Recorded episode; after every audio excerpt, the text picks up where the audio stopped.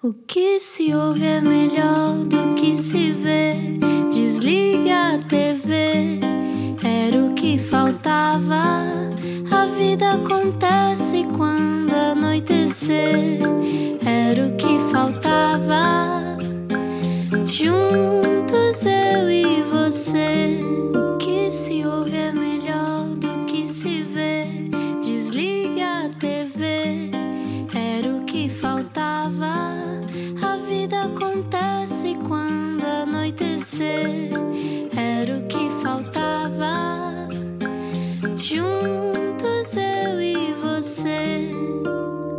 Boa viagem com a Rádio Comercial. Olá, eu sou o Rui Maria Pego, estou em casa. Neste momento estou com o aquecimento desligado, portanto eu posso mesmo cair de hipotermia para não fazer barulho para cima do meu microfone. E já está a ouvir Ana Martins. Olá, Ana. Olá, como é que estás, Rui? Também estou em casa, sim. Aliás, não há quem não esteja em casa, só mesmo quem tem de trabalhar fora de casa e obrigada por isso. Mas o Era o que Faltava continua neste registro caseirinho, a cheirar a, a pão feito em casa. E hoje em dia toda a gente faz pão em casa, não é?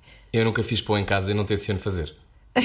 Olha, eu também não fiz. Faço muitas bolachinhas de aveia e coisas assim, para entreter os miúdos também. Acho que sim. Quem está agora no carro e continua a trabalhar, parabéns. Obrigado por continuar a manter o país à tona. São muitas as pessoas que se arriscam todos os dias para manter o país a funcionar e obrigado por isso. E também eh, obrigado a todos aqueles que subitamente me mandam mensagens à procura de conforto à meia da noite. Não vai acontecer. Bom, vamos seguir em frente. Hoje o nosso convidado vai estrear um programa à noite na TVI, no domingo, que significa que é o uh, horário com maior exposição, neste momento em que o consumo de televisão aumentou imenso. É, uh, eu acho, muito simpático que isto aconteça com o nosso convidado de hoje. Quem é está cá? Explica-nos como se eu tivesse acordado de um coma. 2020. Abril. O mundo está fechado em casa e no domingo à noite vai ver Marco Horácio numa estação diferente. A TVI num elenco de estrelas do humor. Mas quem é Marco Horácio? Apresentador, ator, humorista, o Rochinol Faduns, alguém que já tatuou o nome do filho no pescoço, nasceu em Wolfach, será que disse bem, eu acho que não deve ter dito bem, na Alemanha, tem 46 anos, muitos talentos e muitas maneiras de dar a volta por cima. Que é aquilo de que precisamos agora. Bem-vindo à comercial, Marco Horácio, em direto à tua casa. Alô, olá, Olá! Como é que tu estás, Marco Horácio? Olha, estou confinado, como os meus dois amigos também estão. Estou confinado ao meu cantinho e estou muito bem. Olha, não sabes fazer pão porquê? Ou não queres fazer pão porquê? Eu não quero aprender coisas que um dia me persigam. Se eu souber fazer coisas, as pessoas vão me pedir e isso não pode acontecer. Pois é. Depois ser pedir, mais olha, faz lá um vídeo. Faz lá um vídeo a fazer pão para a gente ver. Exatamente. Olha, como é que estás a lidar com este universo que está fechado em casa?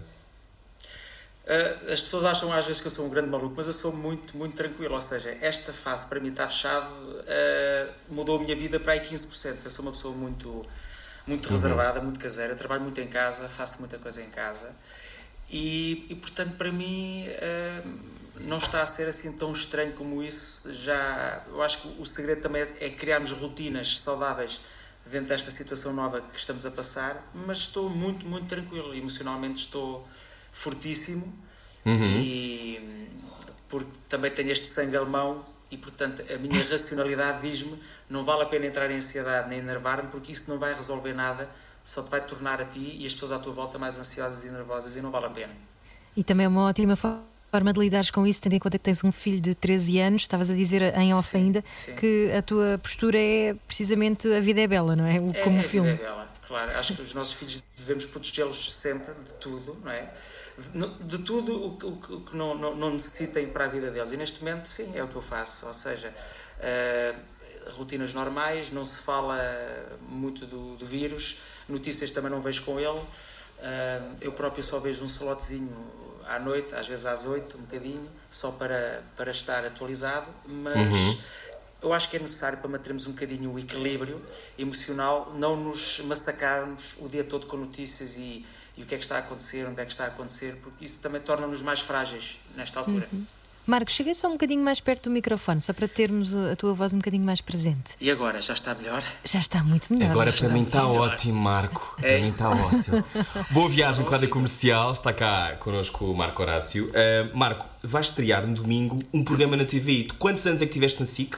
250? Uh, basicamente, olha, não, não, foram todos seguidos, mas eu tenho 26 anos de, de disto e, portanto, foram 25 mais ou menos, contando assim, Uau. a fazer coisas, sim. Portanto, é um, é um recomeço, é uma, é uma outra vida. É, é, eu digo sempre, é, porque as pessoas têm-me falado muito nisso e, e, e tenho recebido uh, muitas mensagens de apoio e de carinho das pessoas e me deixam muito contente. Eu só vou mudar de casa, ou seja, o, o que eu sou, o que eu faço, a essência que eu tenho, a forma que eu tenho de, de, lidar com o público, a minha forma de ser, vem comigo. Portanto, eu digo sempre: é só baixar o dedo do 3 e, e carregar no 4. É, a distância que das, das, das pessoas é esta, apenas isso. E voltando à casa, tu sempre foste caseiro ou foi a partir do momento em que começaste a tornar-te essa mega estrela? mega estrela? Mega estrela, viste? Não, nada. não, eu, eu sempre fui muito tranquilo, ou seja, como é óbvio, a minha, tive a minha fase dos, dos, dos 20 e dos 30 que saía mais e divertia-me, e depois eh, é uma coisa chamada maturidade e também o facto de ser pai também acalma o nosso ritmo, o nosso ritmo às vezes eufórico da vida e, e, e depois também cheguei à conclusão que há coisas mais importantes na vida do que trabalhar muito, do que sair muito Uh, não, é isso, não é isso que te completa a dada altura. O que te completa às vezes é, é ter tempo de qualidade com os teus amigos, é ter tempo de qualidade contigo. As pessoas não sabem estar sozinhas. Nota-se agora nesta fase que as pessoas não aprenderam a estar sozinhas. Uhum. Porque ocuparam o tempo todo, ou, estar, ou estar nas redes sociais, ou sair à noite, ou jantar ou estar com os amigos e não conseguem estar sozinhas neste momento. E é uma boa, uma boa altura para aprenderem a estar sozinhos e descobrem-se coisas maravilhosas. Não estou a falar de sexo, está bem, Rui? Estou a falar de... Desculpa, é, e se calhar sou eu que estou a ter esta experiência, mas Uh, de vez em quando, a noite pode ser má conselheira, como sabemos. Mas, olha, tu, tu agora que vais estrear A Vida Lá Fora, é um programa que estreia no domingo na TVI, uh, eh, foi uma surpresa, eu acho que ninguém fazia ideia que isto ia acontecer, não é? Portanto, basicamente sim, sim. surgiu um geyser chamado Marco Horácio uh, no, no, no, horário nobre da TVI, o horário da noite no domingo. Olha, como é que vai ser este programa? Basicamente, tu estás em casa e não vais sair de casa.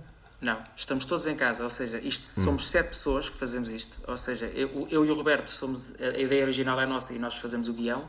E depois tenho mais o Raminhos, o Nilton, o António Machado, o João Seabra e o Guilherme Duarte, cada um em sua casa, cada um, cada um com a sua câmara, e cada um grava um slot do programa e depois envia para o editor, que monta depois tudo e que e depois vai para o ar. Pronto, isto é um programa muito específico e pensado eh, muito especificamente para ser feito em casa, de casa para casa. Isso quer dizer que vais fazer pão em direto? em direto não, pré-gravado, não é? Se o Rui fizer, eu também faço. Pronto, está bem, está combinado. Pronto, eu aprendo a fazer pão, vocês perseguem-me.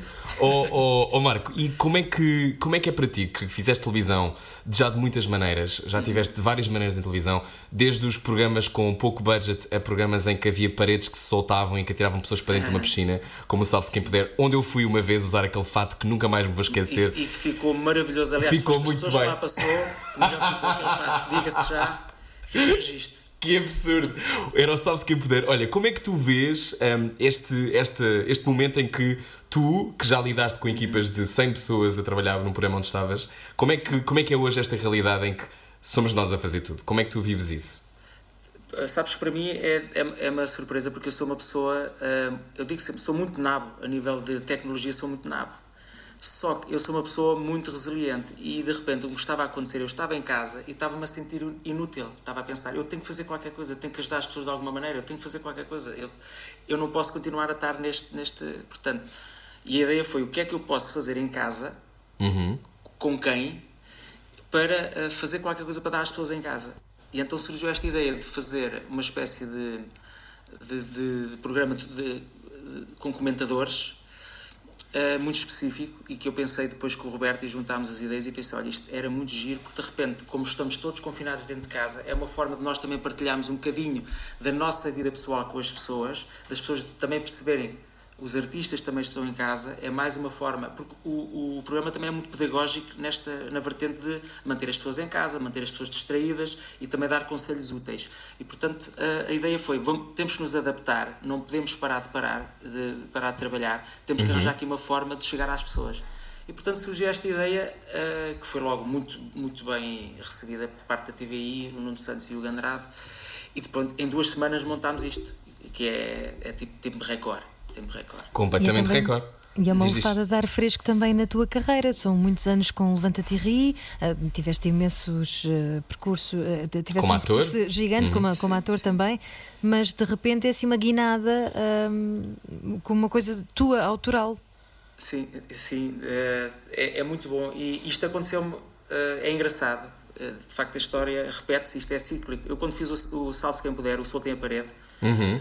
era o Nuno Santos que estava na SIC na altura. E eu lembro-me, quando fui fazer o, o Sol tem a Parede, o Salve-se Quem Puder, ele virou-se para mim e eu disse: Olha, isto é sempre a mesma coisa, é paredes e pessoas a levar com paredes em cima. e ele disse-me assim: Olha, faz o que tu quiseres, eu dou-te carta branca, faz o que tu quiseres disto. E neste momento, passado estes anos todos, ele disse exatamente a mesma coisa: escolhe as pessoas que tu queres, faz o formato que tu queres, eu confio em ti, no teu trabalho, na tua sensibilidade, dada esta situação que se está a viver, pá, mas eu quero humor aqui na TVI e tens de ser tu a fazer. E portanto, basicamente, ele pôs-me o menino nos braços e eu adoro ter responsabilidade e adoro ter pressão, porque eu sei, e mesmo modéstia à parte, eu sei o que é que eu estou a fazer, porque eu sou igual a, a tantas outras pessoas que estão fechadas em casa e eu sei o que é que eu gostava de ver na televisão e o que é que eu posso dar às pessoas.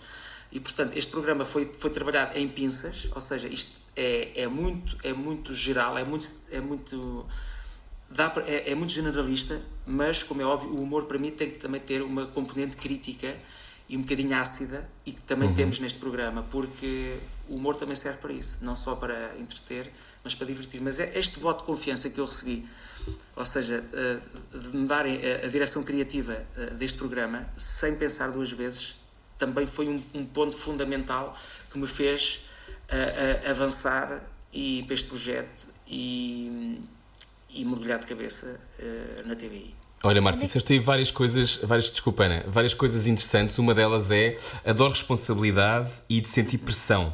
Não é toda a gente diz isso, até porque, como sabemos, o, o universo da televisão é um universo onde a responsabilidade, quando está elevada, está mesmo nos píncaros.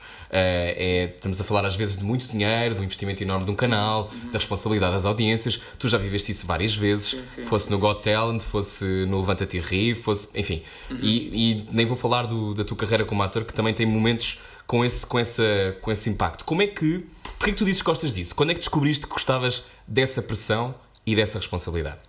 Sabes que a- a- a- a- o que facilita este processo é a minha forma de pensar. Eu, quando estou a fazer um produto qualquer, seja desde sempre, eu nunca penso nas audiências. Eu penso sempre naquilo que as pessoas, aquilo que eu acho que as pessoas precisam em casa e gostavam de ver em casa. Ou seja, eu, eu estou a trabalhar para um universo fictício de pessoas que, que me acompanham na estrada, que me acompanham em espetáculos, que, que acompanham a minha carreira, a do Nilton, a do, a do Raminhos e que enchem eh, salas de espetáculo. E, portanto, eu nunca penso em números, porque eu acho que isso depois é uma consequência do teu trabalho. Portanto, eu nunca sinto a pressão. Há aquelas pessoas que no outro dia querem saber as audiências, se nós lideramos e não. Eu, o que eu quero saber é a opinião dos meus vizinhos e das pessoas que me conhecem. Olha, gostaram? Divertiram-se? O que é que acharam? Das pessoas que já me conhecem mais perto e já me acompanham há muito tempo, são essas opiniões que, a- a que me balizam. Ou seja, a- quando digo pressão, é a pressão de temos duas semanas para fazer isto, ok? E eu sou uma pessoa que adoro cumprir prazos. E se eu conseguir A sério? é, e se eu conseguir entregar antes do prazo, ainda mais satisfeito fico. E, É a portanto, costela esta- alemã. É, mas é mesmo. E então, quando eu consigo entregar as coisas no prazo e cumprir o prazo, é muito bom, não só para mim, mas para todas as pessoas que trabalham comigo, porque ganhamos aqui uma almofada de confiança eh, lá de cima da direção, que sabe que a partir do momento em que nos dá um projeto para as mãos, nós vamos cumprir e não falhamos. E isso é muito importante hoje em dia em tudo na vida. Sobretudo em televisão, em, eh, a nível empresarial, é muito importante isso. E, portanto, essa pressão para mim é ótima. E depois eu acho que tenho tenho uma capacidade de. Eu sou uma pessoa muito tranquila e as pessoas. Eu gosto muito de trabalhar em equipa. É claro, quando metem, quando metem o, o, o pé eh, no meu trabalho, eu quando passo dos carretos, passo mesmo, porque eu sei perfeitamente aquilo que eu quero. Eu, eu- eu quando faço qualquer coisa, sei aquilo que quero. Ou, eh, faço sempre um, um bocadinho. eh, é sempre uma decisão democrática. Ok, vamos ver o que é que vocês acham desta piada. Se há três que dizem eu não gosto, mas há quatro que dizem que eu gosto, os quatro ganham. Pronto. Ou então tentamos arranjar aqui uma coisa entre todos, todos fiquem satisfeitos. Ah, mas depois tem que haver uma pessoa que tem que decidir. Há uma pessoa que tem que sempre decidir e tem que É importante haver um líder, não é? é, e tem que pôr a cabeça no cepo. E eu não me importo pôr a cabeça no cepo. Ou seja, se correr mal, eu assumo, sem, sem problema nenhum. Se correr bem, epá, é, é toda a gente que correu bem e tenho uma equipa fantástica a trabalhar comigo e a culpa não é deles porque eu tenho o prazer de decidir a, a vírgula final e isso uh, é, é pressão, é responsabilidade, mas eu gosto disso. Eu então tu gostas de, de liderar? Uh, sim, mas eu acho que liderar, uh, sim, pode ser a palavra. Eu gosto de gerir, é mais uhum. gerir. Gerir atores e humoristas, eu acho que tem que ter uma sensibilidade extrema porque são, são todos diferentes. Eu, se quiser uma coisa do Nilton, tenho que falar de uma maneira, eu, se quiser uma coisa do Raminhos, já sei que tenho que falar de outra, porque são artistas, são pessoas sensíveis, são pessoas que levam muito a sério aquilo que fazem e, portanto, tu não podes falar uh, para, para eles como falas uh, quando vais pedir uma bica ou pedes um quilo de, de borrego no talho. Tens de ter uma sensibilidade extrema e, tens, e, e tem que ser uma coisa bem gerida. Portanto, eu gosto muito de gerir emoções e motivar as pessoas a fazer, a dar o melhor delas. Eu acho que nisso sou razoavelmente bom. Olha, falaste do teu lado, diz, diz Ana, desculpa. Não, ia dizer que, que, de facto sempre foste assim meio mestre de cerimónias, não é? Acabas por uh, ser um polvo e as pessoas vão seguindo as tuas orientações. Sim, sim, mas, mas uh, eu, eu sou muito grato às pessoas que trabalham comigo e uhum. eu não uhum. faço nada sozinho, é o que eu digo sempre. Por exemplo, este programa que as pessoas dizem, ah, não sei o que é o teu programa, não é meu. É, é meu, é da produção da SIC, é do editor do Bruno, é, do, é, do, é dos, dos humoristas que entram comigo, que, que nos conhecemos todos e somos amigos, não é meu. Ou seja, a ideia é minha, mas eh, eu sem as outras pessoas não faço nada, a ideia não é não se concretiza. Claro. Olha, falaste várias vezes a tua costela alemã. Eu quero saber esta história. Tu nasceste na Alemanha porquê? Eu nasci na Alemanha porque os meus pais eram imigrantes e trabalhavam lá, na Alemanha. Ah, ok. Sim, sim. E vocês, tu vieste aos 10 anos, voltaste aos para Portugal? Uhum, então o que é que lembras desse tempo na Alemanha, Marco? A única coisa que eu me lembro bem é que, de facto, os alemães eram, eram, eram um povo muito, muito educado, muito limpo eram muito cumpridores, eh, e eu lembro disso por causa de, eh, quando andava na escola lá, os meus colegas nunca chegavam atrasados, os meus colegas alemães nunca chegavam atrasados à escola. Uh, e pronto, e depois uh, os, os, portugueses chegavam um bocadinho, depois os espanhóis chegavam mais tarde, pronto. E, e eu lembro-me que aquilo era sempre muito organizado, a escola, a escola era muito limpa, uh, as aulas eram sempre dadas com, com muito entusiasmo, mas muito rigor. E então eu acho que vim, vim, um bocadinho com esta. Se bem que o meu pai também é muito, é muito organizado, muito metódico nas coisas, uh, mas, eu, mas, pronto, eu sou de outra geração e sou um bocadinho mais flexível nisso. Mas também, uh, também tem muito a ver com, com o lado do meu pai, que também é muito correto e muito, muito de prazos e de cumprir e, e de honestidade e sinceridade. Também, é muito, também vem muito dele. E quanto... Já falavas português? Falava assim, que o meu pai fazia nós andávamos lá na escola portuguesa e em casa só uhum. falávamos português. Okay. E perguntar que quando voltaste, e, ou melhor, vieste, se calhar, já tinhas vindo várias vezes a Portugal ou foi. Vinhamos sempre, vinhamos sempre no verão, com boi ah. migrante vinha sempre no verão. Ah, aquela coisa de agosto, não é? Sim, sim, para a praia e tal, uma maravilha. E adorava Portugal, porque vinha cá, pronto, vinha cá só um mês, se eu soubesse o que sei hoje. Estou a brincar, estou a brincar, estou a brincar. Tu falas alemão ainda? Bisschen. Isso é o que assim? Um bocadinho. Ah, um bocadinho. Uh, ich heiße Rui, ich bin 31 Jahre alt. Só tens 31 anos? Só. Ah, boa. Mas pronto. Diz lá que eu tenho 38. Não, tu estás muito bem. Olha, eu estou-te a ver, tu estás tão bem conservado. Ah, parece que tens 26. Ó oh, Marco, e quando é que percebeste que tinhas graça? É engraçado, foi, foi muito tarde. Ou seja, eu eu, eu comecei a trabalhar lá num, num, bar de música ao vivo e, e, depois de vez em quando fazia assim uma slotezinha de comédia, ia lá contar umas andotas, contava umas histórias, uh, mas não era nada. Lá na Alemanha ou não, lá? Já cá, cá. já cá em Portugal, já, hum. na Alemanha, e se tu tens piada na Alemanha vais preso.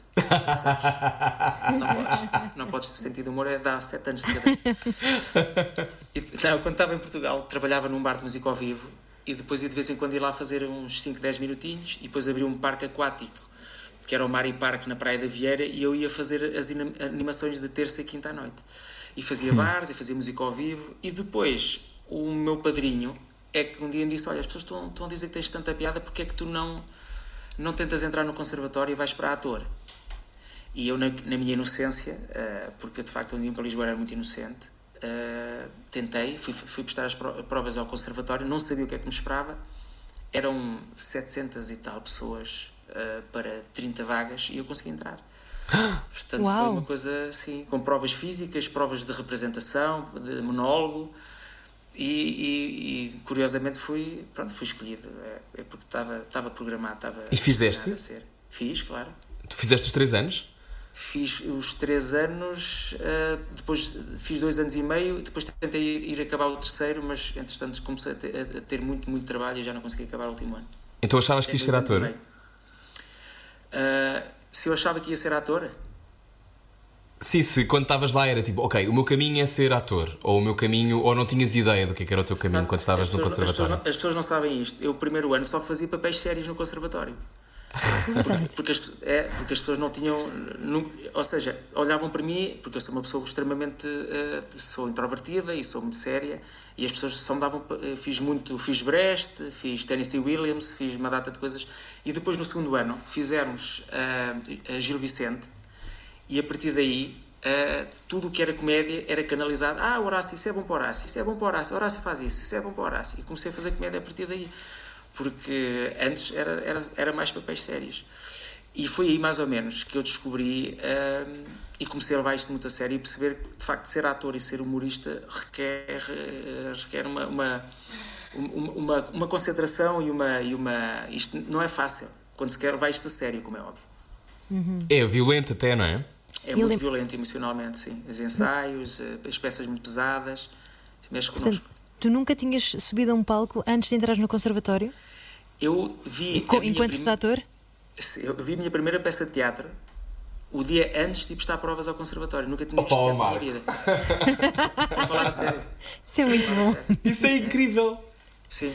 Estavas destinado, Marco Horácio. Não, Tinha é de acontecer. É, e fui ver uma peça do bando uhum. com o meu padrinho e lembro-me que quando o, eu tive a entrevista, uh, que era uh, pronto, para, para saberem, falarem sobre, para saberem um bocadinho mais de mim, quando me perguntaram uh, qual era a última peça de teatro que eu tinha ido ver, eu disse: Olha, fui ver a peça do bando e não sei o quê, ontem, não sei o quê. Eles ficaram todos contentes porque achavam que eu consumia teatro dois em dois dias. E depois eles perguntaram-me assim: Então, e o que é que achou da peça? E eu, na minha inocência, 18 aninhos, 19 aninhos, respondi assim achei longa, assim, longa e um bocadinho chata.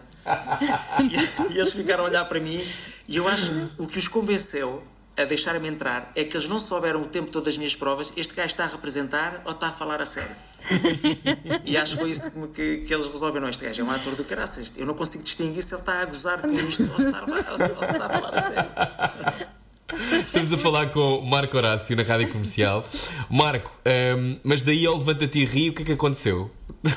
Levanta-te e Ri 2003. Sim, sim. Isto também é uma história por acaso muito engraçada, porque eu até lá, antes de fazer o Levanta-te e Ri, só, só, só tinha feito teatro. Criei a minha companhia de teatro, portanto, tive um ano a minha, a minha companhia de teatro, éramos, éramos seis pessoas, montávamos o cenário, tirávamos o cenário, éramos, eh, durante o ano ganhámos 60 contos, portanto, eu já dei, já, já passei por isso Uhum. Uh, e fiz, e depois estive, em, em, em, tive na Mala Posta, depois estive no Teatro Nacional.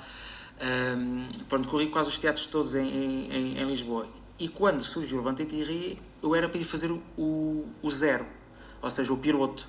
Uhum. E então fui como convidado e nunca tinha feito stand-up na vida. E portanto, eu passei o dia 23 até dia 26 em casa sozinho a estudar o meu texto não passei o Natal, passei o Natal sozinho porque eu nunca tinha feito aquilo, eram 10 minutos e eu queria fazer e queria fazer bem.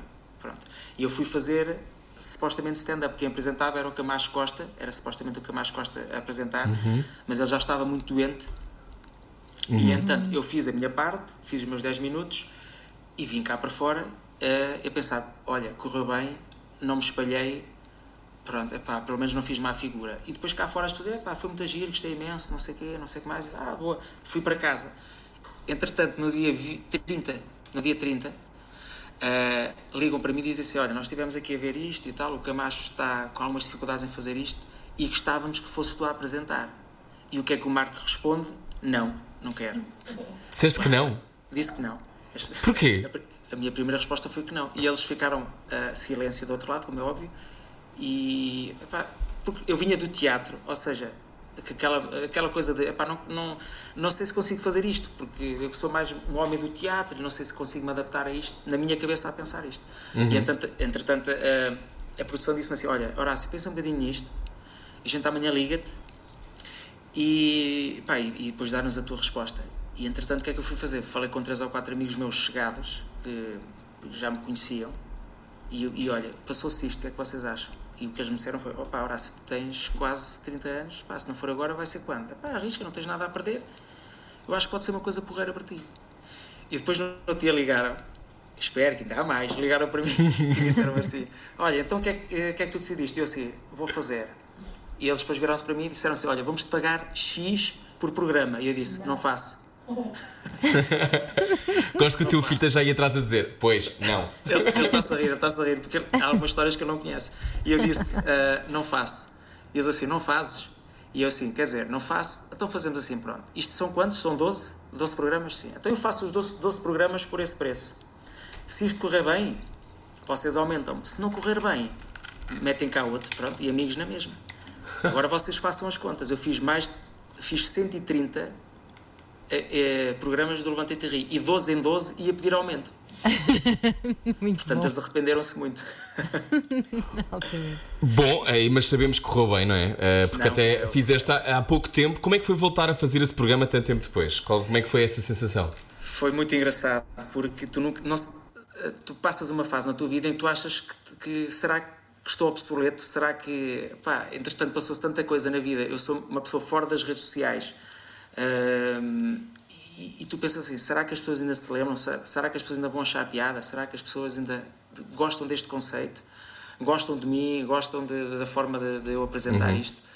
E claro que levei estas dúvidas todas. Mas, mas tu és muito acarinhado, não és? Sim, tenho, tenho essa sorte e sou muito grato ao público, porque de facto as pessoas tratam-me com muito carinho e, e mas eu também é a forma que, como eu trato as pessoas também. Eu levo, levo aquilo que faço sempre muito a sério uhum. e e, e, as pessoas que trabalham comigo sabem isso. Eu nunca vou, eu nunca subo a um palco, uh, subo sempre ansioso, porque eu quero sempre dar o melhor às pessoas e, portanto, nunca vou com aquela ideia de epá, eu já fiz Rochinol, já fiz mais de 500 espetáculos, isto é mais um, não.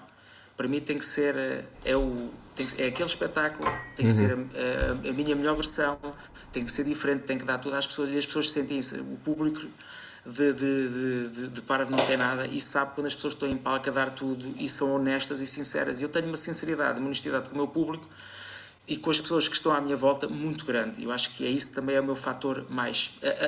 não me considero o ator mais, o humorista mais talentoso de Portugal, há muitos mais do que eu, mas a nível humano eu sei que aquilo que faço é de uma forma muito sincera, honesta e, e, e sempre com muito cuidado e muito carinho para não ferir as pessoas e para não magoar as pessoas. A tua intenção é pura, não é? Olha, Sim. falaste no Rochinol Faduncho. Falamos sobre isso a seguir. É isso, está bem. Falamos sobre isso a seguir. Tá na Rádio Comercial estamos à conversa com Marco Horácio, venha daí. Isso está na estrada, já sabe, distância social mesmo na estrada. Mantenha esta social mesmo na estrada. Já voltamos a seguir com o Marco Horácio. Era o que faltava. Todos os dias, das 8 às 10 da noite, na Comercial. Boa viagem com a Rádio Comercial. Hoje estamos com Marco Horácio, que está com o filho em casa a fazer perguntas neste momento. Não sei o que é que o filho perguntou, mas eu ouvi qualquer coisa. É, o meu filho está aqui, está, está a ouvir a, a, entrevista também, que há coisas que ele não sabe sobre mim e fica a saber tudo. Como então, é que se chama quis... teu filho? Chama-se Guilherme. Ah, sabem o que é que ele está a fazer oh. neste momento? Não. Está a fazer o plano de treino dele, cá em casa. Uau! Ah, muito bem. Muito bem. Olha, e quando é que tu decidiste tatuar o nome dele no pescoço? Ah, isso foi logo quando. Aliás, quando ele nasceu, não, mas já tinha essa ideia. Mas quando ele começou a escrever, a primeira vez que ele escreveu o nome dele num papel, eu aproveitei esse papel e, e é o que está tatuado no meu pescoço. Oh, olha, também o nome do meu filho mais velho. Um beijinho, Guilherme. Os Guilhermes são um espetáculo. São um espetáculo. São Olha, estávamos, uh, falámos ao de leve sobre Rochinal Faduncho, uh, uma criação extraordinária, um homem que nasce uh, de, do que tu foste vendo enquanto crescias. Isto é é um mix de uma série de coisas que encontraste na vida. É um fadista, ex-imigrante, foi expulso da Alemanha. Como é que, quem, é o Roch, quem é o Rochinol Faduz? Sabes que o Rochinol surgiu uh, no Levante Ri também, porque eu fui, fui experimentando personagens. E, aliás, o Fado das Barracas, que é do Rochinol Faduns, eu escrevi o Fado das Barracas, tinha 18 anos e cantava no, quando fazia música ao vivo nos pubs e não sei, cantava esse fado e que já era, as pessoas já gostavam muito de ouvir. Mas eu comecei a, a tentar levar vou aqui levar um fadista ao Vanta Terri, ver se isto resulta, canto duas quadras, ver se o público gosta. E as pessoas de facto começaram a gostar. E quando foi o, o programa 100 do Levanta Thierry, eu levei músicos a sério.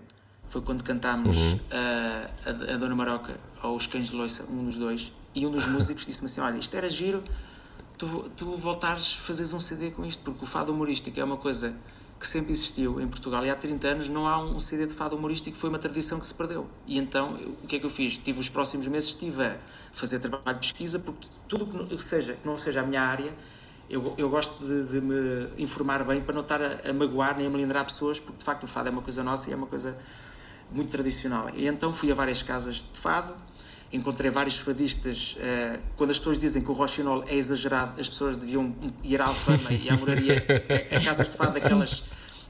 É mesmo sério! As castiças, é, não é? É tudo aqui! O, roxinol é um Gucci, é um Gucci, porque ela é. Não.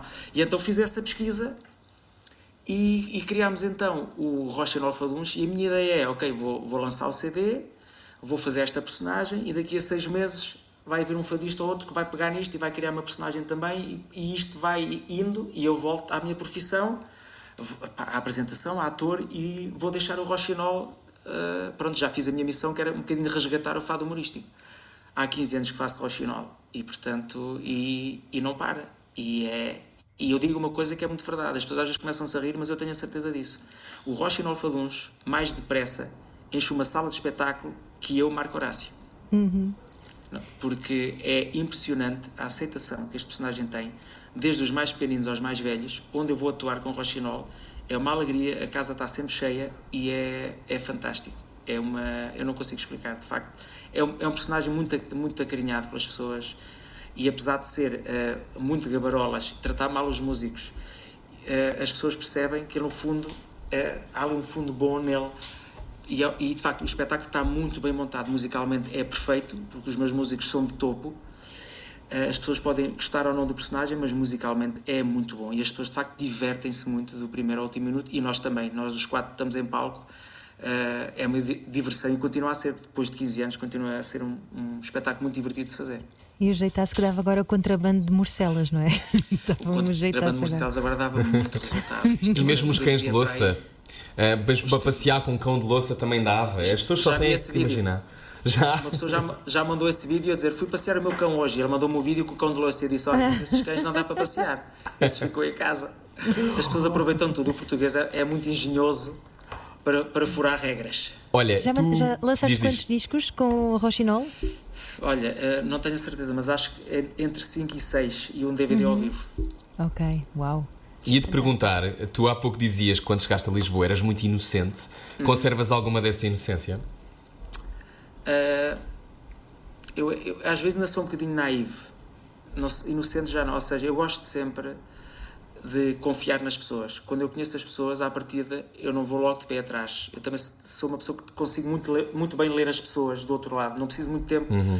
Eu, se tiver dois ou três minutos com uma pessoa a conversar, eu consigo perceber como é que essa pessoa mais ou menos funciona. E se tem um bom fundo ou não tem um bom fundo, se tem um bom coração, se é uma boa pessoa ou não é uma boa pessoa. Uh, eu, hoje em dia, um, já não sou tão.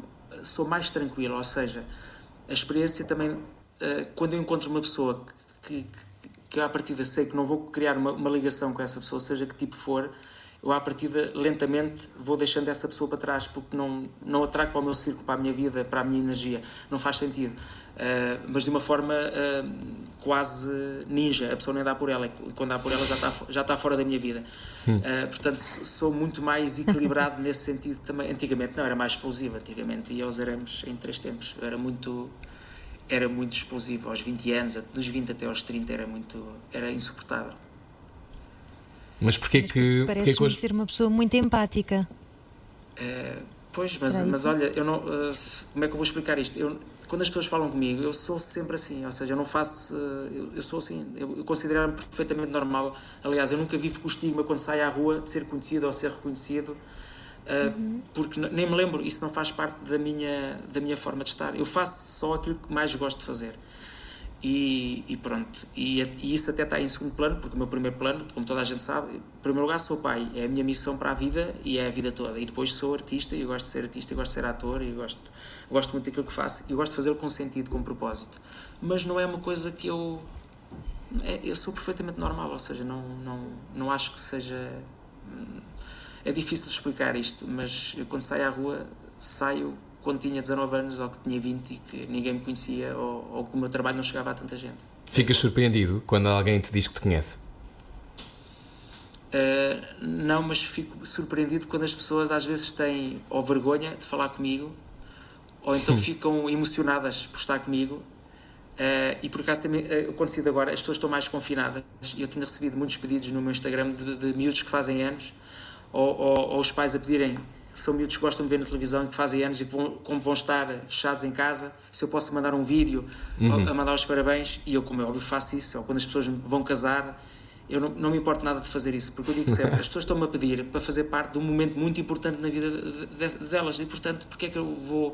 Não é um vídeo de 30 segundos que me vai que me prejudicar, seja o que for, e vou dar alegria a essas pessoas. E eu tenho, tenho tido reações de vídeos que eu tenho mandado agora, nesta altura, para aniversários, aniversariantes, de miúdos a chorar e tudo emocionados de, de, de ver o vídeo. e, portanto, é tão fácil nós artistas podemos ajudar as pessoas uh, e, e, estar atento às pessoas, mas isto dá trabalho, Rui, sabes? Tu, tu abris o teu Instagram e teres 40 mensagens e responder a todas.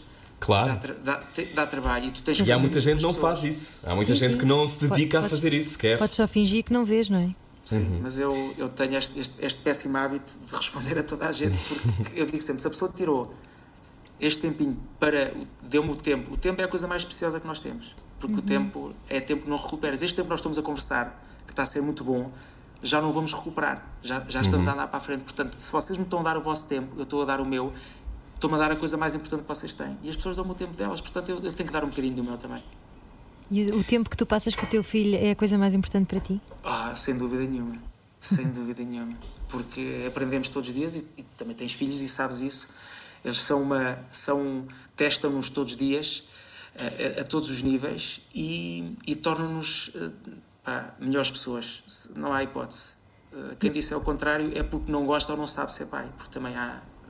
É preciso ter talento para ser pai e para ser mãe é preciso ter talento. É verdade, é preciso gostar de ser mãe uhum, e pai. Uhum. O, que é, o que é que o Guilherme achou quando te. Que idade é que ele tinha quando fizeste o panda do Kung Fu? Tu eras o panda Paul, quer dizer, sim, tu és um herói aqui em casa. Sim, é tão bom. Não, ele, ele, é giro porque ele foi crescendo, eh, foram três filmes e portanto ele foi crescendo, foi evoluindo. Da reação do primeiro ao último, pronto. O primeiro ficou maravilhado, né? Eu olhava claro. para o panda e olhava para mim porque dizia: esta voz é. Como é que é possível? Pronto, mas ele era muito pequenino. Entretanto, no último já fez uma linha e tudo, já foi comigo ao estúdio e já fez uma linhazinha de um pandazinho que lá está e, já, e também já pôs a voz dele no filme. E, mas sim, mas gosta e sempre. Ele é um ótimo companheiro. Quer de viagem, quer de, de estreias, quer. Eu gosto muito de, de, de, o levar comigo, porque para além de ser um miúdo muito sensível e muito educado, sabe estar e, e, é, e é uma ótima companhia. Olha, eu fui-me informar, eu antes de nós conversarmos, liguei à Maria Botelho Muniz e a Maria ah. Botelho que tu conheces, né? Sim, trabalhou sim, contigo, disse que uh, tu és ótimo de trabalhar, és muito generoso. Um, eh, e que um, eh, és tão generoso e sabemos isso publicamente que fizeste um uhum. filme e sim, as coisas não, não correram tão bem quanto poderiam correr contando lembrando dessa história e explicando o que aconteceu tu, tu quando quiseste fazer o filme tu achavas que um dia ias ter que hipotecar coisas para poder pagar a toda a gente passou-te pela cabeça não pagar como é que geriste esse tempo foi uh, conturbado? Foi, foi. Eu, eu, eu, há uma coisa, a minha palavra, uh, eu quando digo, quando digo prometo, por exemplo, ao meu filho, é porque é uma coisa que eu vou prometer mesmo. E eu quando uhum. a minha palavra às, às pessoas, uh, mesmo que não, não assine nada, eu cumpro a minha palavra. E o que aconteceu no filme foi tão simples como isso. Como é óbvio, eu quando entrei para o filme não pensei, vou hipotecar a minha casa para fazer este filme, não.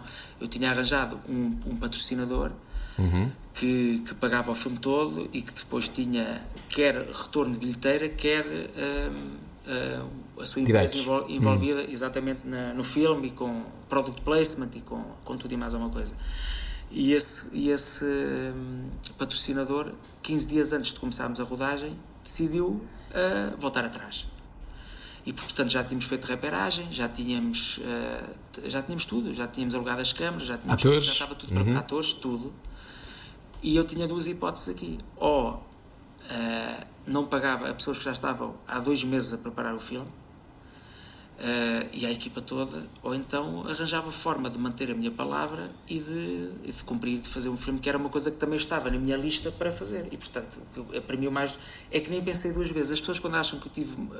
Eu, para mim foi claro, eu não podia tomar outra, outra decisão. Portanto, o que eu fiz foi: não, há 40 pessoas que dependem de mim eu prefiro sofrer sozinho do que ter 40 pessoas a, passar mal depois. Portanto, fiz para mim o que foi mais lógico. Ok, vou, vou hipotecar a casa que tenho e vou fazer o filme. Pronto. E depois, a partir daí, uh, foi uma espiral.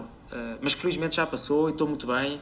E tive o apoio de muitas pessoas à minha volta e, e as coisas já. E o filme foi feito?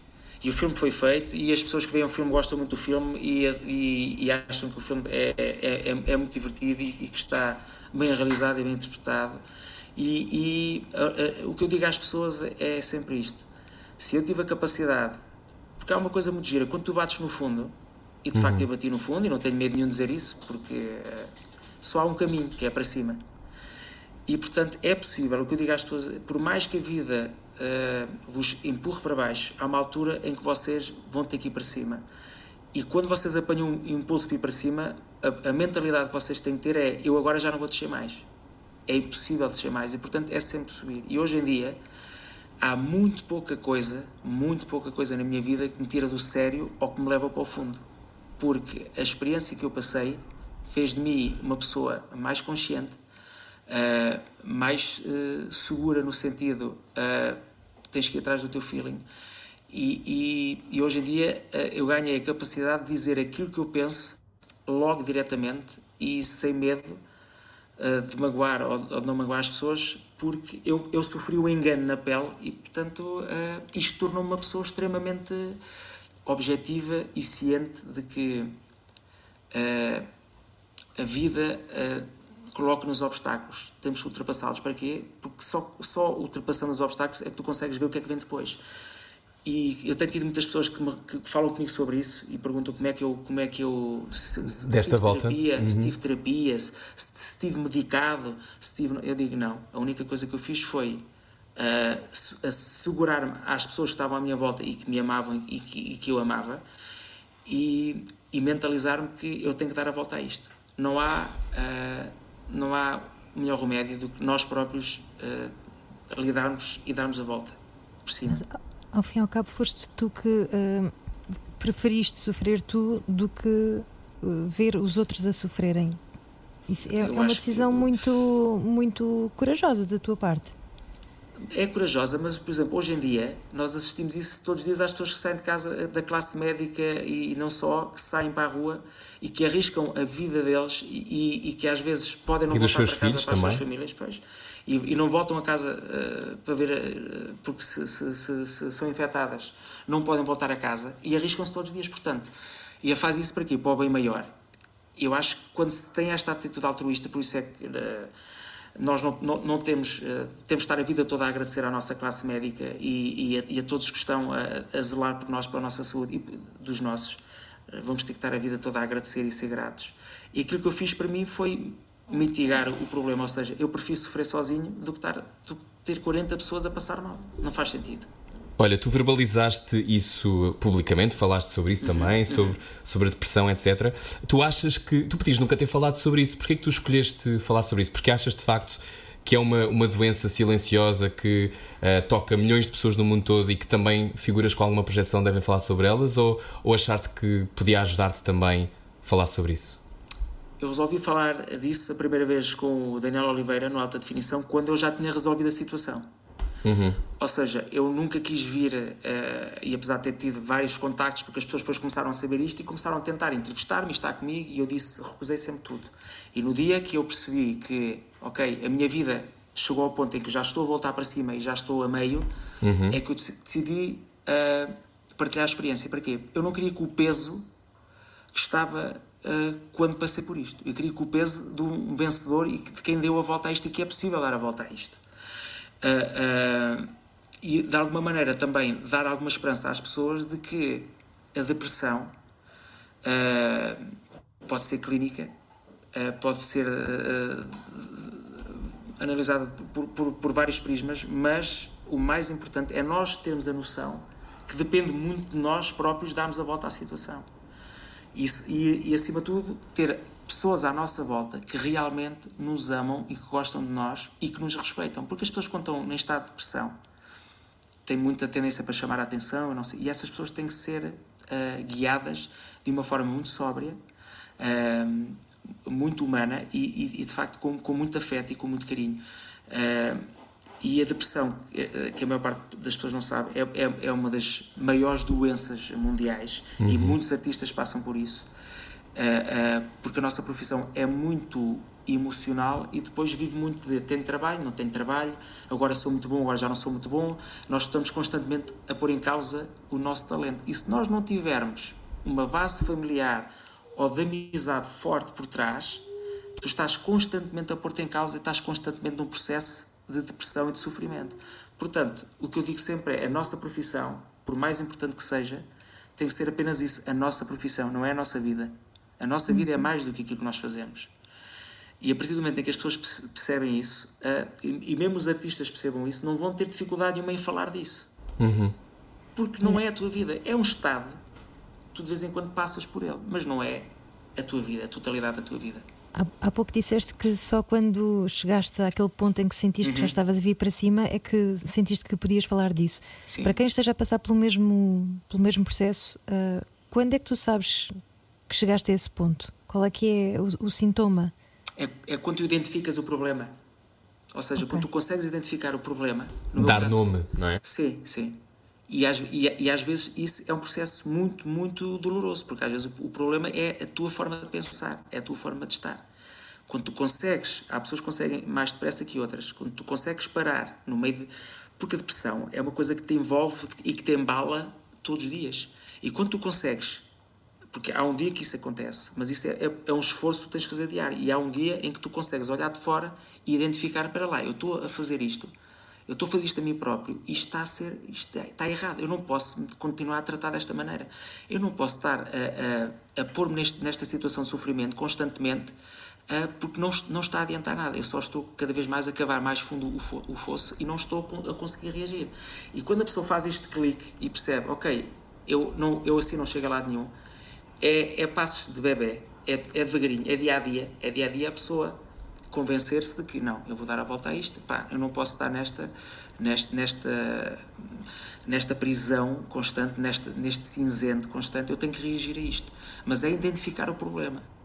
É identificar o problema. Às vezes pode ser uma pessoa que nos está a causar essa depressão, um namorado, o nosso trabalho, uma conversa que tivemos, uma coisa que aconteceu há dois ou três anos atrás, nós temos que identificar o que é que é. A partir do momento em que identificamos o problema, o que nos está, está a causar esta depressão, aí sim conseguimos dar a volta e, e recuperar e voltar, e voltar à tona.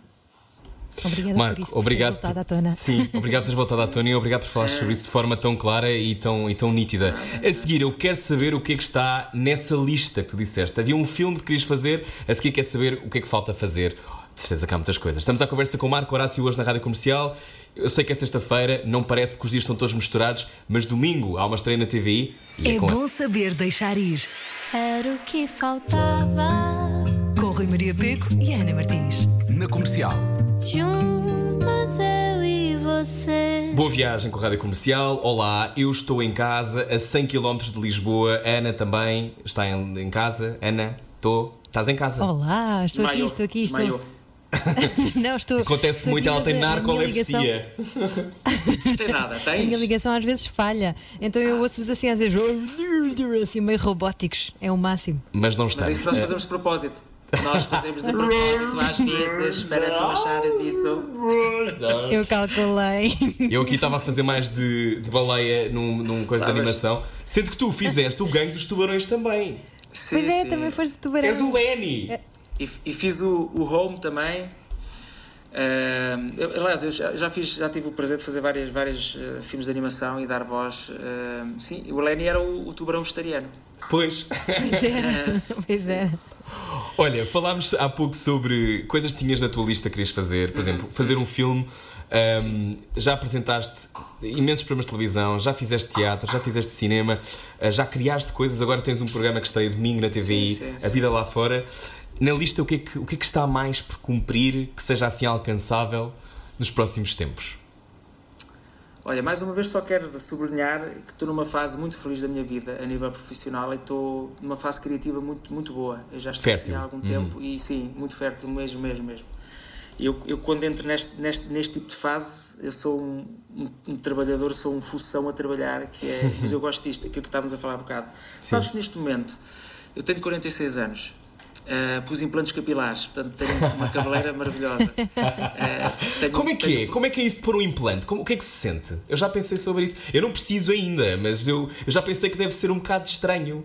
Que Sabes que, que eu, fiz, eu, eu, fiz, na média capilar e eles quiseram fazer um acordo comigo, porque eu, na altura disse: pá, não quero fazer, quando tiver careca estou e pronto. Mas eu percebi que eles de facto eh, eles importam-se com, com as pessoas que vão lá e importam-se até emocionalmente porque eh, Sim. há pessoas que, que, que, têm queda de cabelo e têm pouco cabelo, são carecas, e isso, isso mexe muito com a autoestima. Sofrem.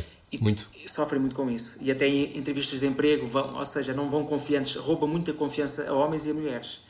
E eu, eu o acordo que fiz com eles foi: ok, eu faço, mas eu sou sincero desde o primeiro dia até o último. Se tiver a doer, eu digo, eu não vou mentir às pessoas, eu vou dizer hum. o que é como é que é este processo. E as pessoas perguntam: ah, como é que é este processo? Ah, isso não dói? Dói. Claro que dói. Então, para já levamos não sei quantas anestesias na cabeça, até para ficarmos com a cabeça dormente. Ah. Portanto, como é óbvio, dói. Uau. Uh, e depois são sete dias, sendo que os primeiros três, quatro são estranhos, porque a anestesia está a descer e, e, temos, e temos que fazer uma data de, de, de procedimentos para, desde borrifar uh, o couro cabeludo de 15 em 15 minutos com, com 15 em 15 fisiológico. Minutos. Sim, sim, Meu Deus. fisiológico, sim. Mas depois, passado sete dias, a pessoa pode voltar à sua vida normal. E depois... Oh Marco, tu já tiveste muitos problemas na vida, não precisavas desse também, que é borrifar de 15 em 15 minutos com o seu. Sim, sim, sim, sim. Não, e agora, já está, há pessoas que têm vidas normais e têm uh, esposa e namorada Filhos. em casa. Eu, eu, eu tive sozinho. Quando tive o meu filho é que me borrifava de vez em quando e adorava borrifar-me, não é? Uh, mas uh, isto, isto, isto, contra a pessoa é sempre mais fácil. Mas passado, eu tive, a seguir isto à risca, lá está ao meu lado alemão, tirei 10 dias em casa, fiz tudo direitinho, certinho, e passado 10 dias estava ótimo, e hoje em dia não estou nada arrependido. Ou seja, o tempo é tão curto, se a pessoa conseguir tirar 7 dias da sua vida e pensar assim, ok, eu vou dar 7 dias, eu vou fazer isto, e eu garanto às pessoas que depois vão ter anos de mais autoconfiança, mais felizes, e, e, e, de uma forma de estar completamente diferente na vida. E cabelos ao vento? E Corta para quarentena, aproveita estes dias que está em casa, faça um implante capilar ou assim. Não dá, não dá que as clínicas estão fechadas. Não dá, não dá para fazer. Só caseiro mesmo, com o pelo é, de cão. Olha, então na lista. O que é que Sim. tu gostavas de fazer ainda que não fizeste este ano? Quer dizer, tu agora vais ter um programa que é extraordinário, uh -huh. vais ter um programa em horário nobre com pessoas de quem gostas, fechado em casa, que é uma coisa que ninguém diria que era provável, não é? E de repente está a acontecer. E o que é que tu gostavas mais que acontecesse? Eu, eu neste momento, os, os meus objetivos resumem-se a uma coisa que é, é muito lamechas, é muito clichê, é ser feliz, ou seja, ser mais feliz e fazer e, e, e, fazer cada vez mais, não só a nível profissional, mas também a nível emocional e, e no meu dia a dia, tudo que me faça mais feliz. Eu já não. Eu já fiz muita coisa na minha vida e, já experimentei quase de tudo a nível na nossa área este, este, este presente que eu recebi agora do Nuno Santos e da TVI está-me a dar um gozo e uma, e uma alegria enorme. Uh, não podia estar mais feliz. Uh, há um filme que eu quero fazer e que vai ser feito entre este ano e o próximo ano e que isso sim é um, não posso falar muito disso ainda, mas é um filme uhum. que, que vai marcar muito a minha carreira, eu sei disso mas pessoalmente eu, eu gosto, é, é como os jogadores dizem, pensar jogo a jogo, não é? Eu, é, é pensar projeto a projeto. Desde que eu não perca a minha essência e que aquilo que eu faça eu sei que é o melhor para as pessoas, que eu acho que seja o melhor para as pessoas e que eu seja, consiga ser o mais uh, normal e o mais sincero e verdadeiro possível, qualquer projeto para mim uh, uh, é interessante. E eu tenho alguns que gostava de fazer também, mas neste momento estou muito feliz com este projeto. A minha vida pessoal estou muito feliz também. Tenho um filho maravilhoso aqui em casa que continua a fazer exercício, como se não houvesse. Uau. E está a dizer, uh! uh e portanto estou muito tranquilo. E uh, isto também é um ótimo momento para as pessoas refletirem e, e, também perceberem o que é que é importante na vida e, e, e que se calhar depois quando saírem de casa, ok, o que é que realmente tem importância e o que é que não tem importância. Achas que o mundo vai mudar muito depois disto? Não tenho dúvidas disso.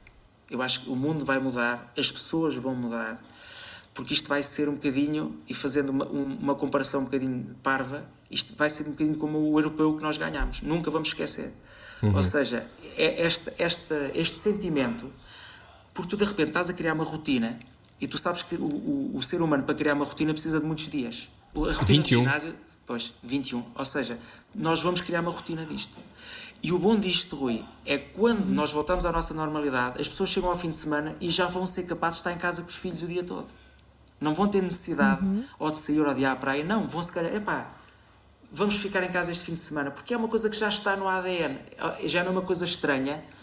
As pessoas já conseguem parar e estar sozinhas ou estar com a família em casa sem sentir aquela pressão. Eu tenho que fazer alguma coisa com os miúdos, eu tenho que ir para a rua com os miúdos, ou eu tenho que ir sair, eu tenho que ir à praia, eu tenho que ir ali, eu tenho que fazer isto. Não, se calhar já vão conseguir. Epá, não, vou, vou estar comigo, vou, estar, vou tirar este dia para estar comigo, para ver televisão, para ouvir música, para ler.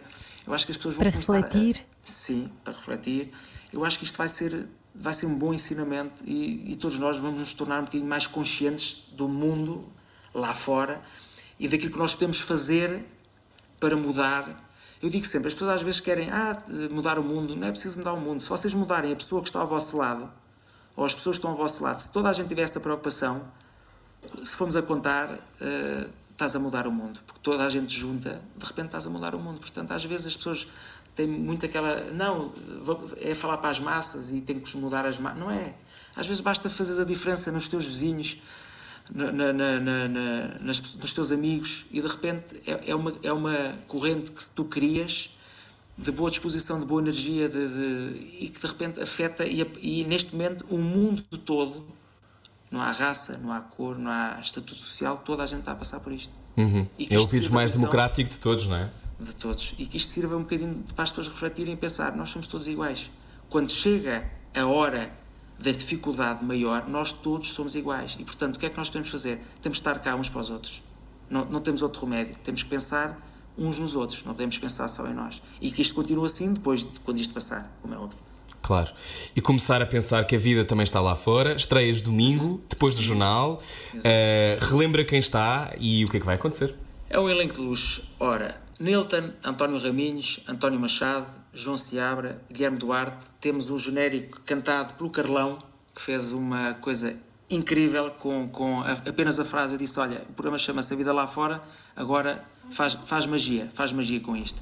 E o primeiro convidado ah, musical, nós vamos ter sempre um convidado musical que, que termina, que encerra o programa. Ah, vai ser o António Zambujo. Ganda Boa. E o que é zambas. que nós? Sim, sim, os ambas, muito bom. E então, qual é a ideia? Eu pego numa letra desse convidado musical, vai ser o Pica, o pica do Sete, e o que é que eu fiz? Eu, eu transformei a letra por uma coisa mais para a nossa atualidade, mas também um bocadinho a chamar a atenção, ah, ah, com uma mensagem importante e com, um com um bocadinho de humor, QB. E esta proposta nós fazemos todas as semanas e, e a, a- a músicos que nós achamos que fazem sentido ter no programa. E o António Zambujo, estou tão feliz, tão feliz, tão feliz por ter aceito. Uh, uh, lutei por ele, lutei, porque eu queria muito que ele estivesse no primeiro. E ele fez um trabalho magnífico, magnífico. Eu, eu vi a letra, até me arrepiei, porque é, está fantástico.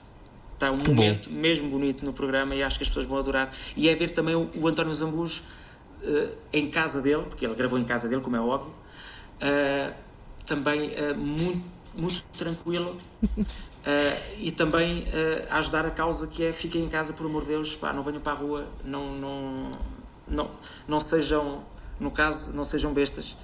Façam aqu- aquilo que, que, que, que nos, que nos pedem, porque é, é, é tão fácil. É tão fácil fazermos isto quando há pessoas que não o podem fazer para nos ajudar. Já agora falaste em ficar em casa, não sei se uma palavra de solidariedade para o António Zambujo também. Não sei se viram aquele direto falhado do Instagram que ele fez. Não. Ele começou a cantar. É hilariante, procurem, porque pelo menos andou a circular. Chegou ao nosso WhatsApp. Eu gosto imenso do Olha, Zambujo. eu, Beijinhos, eu, eu, eu, eu consigo identificar-me com isso porque eu fiz também um direto de Rochinol e correu pessimamente mal também. Correu! Não, mas, mas no Correto. caso dele, sabes o que é que foi hilário? No caso dele, eh, só durou para aí uns 10 segundos, porque ele começou a cantar, mas deu, deu com um pontapé com o dedo, não- um mindinho, não sei, mas deu com um pontapé com um dos dedos Ok. numa mesa e desatou os palavrões. Estou farto disto, estou farto de estar em casa, estou farto do corona, estou farto disto. Ah. Tão bom, tão Foi delicioso. Um beijinho para o António Zambujo. Um beijinho. Um abraço Bom. muito grande. Ele É, é tão boa onda ele. É tão boa onda. Tu é que és É super tu, boa é como onda. tu. Olha, adorámos receber-te aqui. Muito obrigado Muito por teres obrigado. Muito obrigada, Mário. Mesmo, obrigado pela tua generosidade. Eu já sabia. Sabia dela, já, tinha, já me tinha cruzado contigo e já sabia que eras generoso, talentoso e empenhado, mas adorei reconfirmá-lo uns anos mais tarde. Marco, vamos lá estar para te ver no domingo, uh, depois do Jornal da Noite, a vida lá fora, e obrigado por seres tão, uh, tão disponível e por ter estado connosco obrigado, aqui. Obrigado. obrigado. E, às pessoas que estiverem a ouvir, cuidem-se, porque temos de ser uns para os outros neste momento. Estamos todos Claro no que mesmo barco. Estamos Muito mesmo. Obrigado pelo convite. Nada, Exatamente, obrigado. Boa viagem com a Rádio Comercial, boa viagem neste barco. Nós já voltamos com a melhor música sempre. Já está. Muito obrigada. Tá, Foi obrigado, incrível. eu. Muito Ah, obrigada, obrigado. Marco. Obrigado. Foi ótimo, Marco. Foi um Obrigado. prazer conhecer-te. Ah, Beijinhos. obrigado, grandes. muito obrigado. Obrigada. E cuidem-se, Beijinhos, está bem? Cuidem dos vossos. Tá Vamos. bem, tá Olha, bem. estou a mandar beijinhos para ti, filho. Deus, um abraço. Vou mandar beijinhos para vocês também. obrigado, Olha, tchau, Marcos. Fiquem bem, muito obrigado. Obrigada, obrigado. Beijinhos, obrigada. Tchau, tchau, tchau. tchau, tchau, tchau. Tchau. Que se ouve é melhor do que se vê. Desliga a TV. Era o que faltava. A vida acontece quando anoitecer.